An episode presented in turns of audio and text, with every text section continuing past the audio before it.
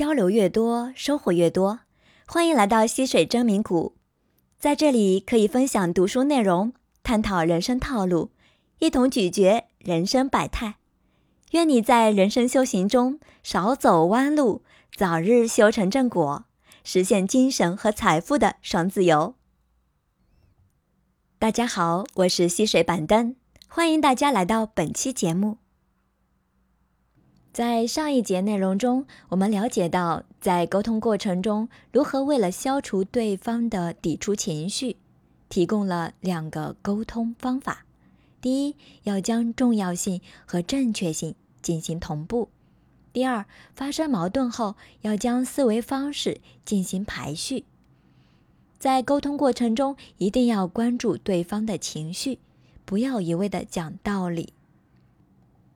而在我们的工作中或生活中，是不是会遇到下属、爱人或者孩子，并不愿与我们倾吐内心真正想法的情况呢？今天的第二部分将与大家聊一聊，如何通过深度沟通，快速的让别人倾吐内心的真正想法。我们可以这么做。首先，第一点。我们可以留给下属发现情绪或者发牢骚的空间。比如说，我们可以组织一个吐槽大会，开诚布公地说明会议规则。工作遇到的任何问题，包括对领导的意见，我们都可以随心所欲地去说。除了开展吐槽大会，我们还可以采取另一种激将法。有针对性的夸大批评对方的过错，以此激起对方的不满，让对方能够倾吐心声。这里需要注意的是，由于对方在表达意见的时候，有的意见是正确的，有的意见是不正确的，所以我们要有足够的度量，坦然的接受这些意见。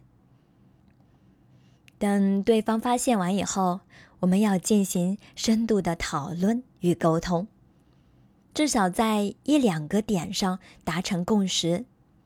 我们要帮助下属解决问题，并进行拓展话题，从而拉近我们的距离。举个小例子，李总抓住一位员工小王经常迟到这件事情进行批评。对方列举了很多的理由，比如说路程太远、公交堵车等等。李总呢，进一步将事态的严重性进行升级，说如果继续迟到的话，可能公司这方面会考虑辞退，看看是不是有什么别的原因，我们一起想办法去解决这个问题。那位员工一听。这个事情还是比较严重的，但是同时又感受到了领导是站在他的角度去关心他，一起想策略的。于是呢，他实话实说了。他说，原因是最近父母回老家，自己呢要接送孩子上学，所以早上的时间比较紧张。领导这个时候想了个策略，对他说。我这边帮你调整工作结构，你晚上早点回去，不要加班。晚上早点休息，第二天早点起来送孩子上学。最终，两人达成了共识。自那天以后，小王不仅没有迟到，日常的工作效率也提高了不少。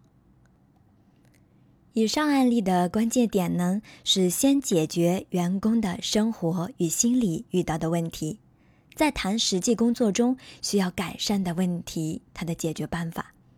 《共情沟通》这本书中说到，上司批评员工会给员工带来心理冲击和痛苦，此时如果让员工也有一个针对批评者发发牢骚、找找借口的机会。对有效沟通这件事情非常重要，这是所谓的不打不成交。接下来为大家总结深度沟通的三个步骤：第一，要同时扮演红白脸，把引导他和激怒他搭配到一起；第二，要表示理解，这样呢可以最大限度的安抚对方，让对方畅所欲言，最终恢复平静；第三，当下属恢复平静时。及时的抚慰下属的情绪，给予强大的安全感和信任感。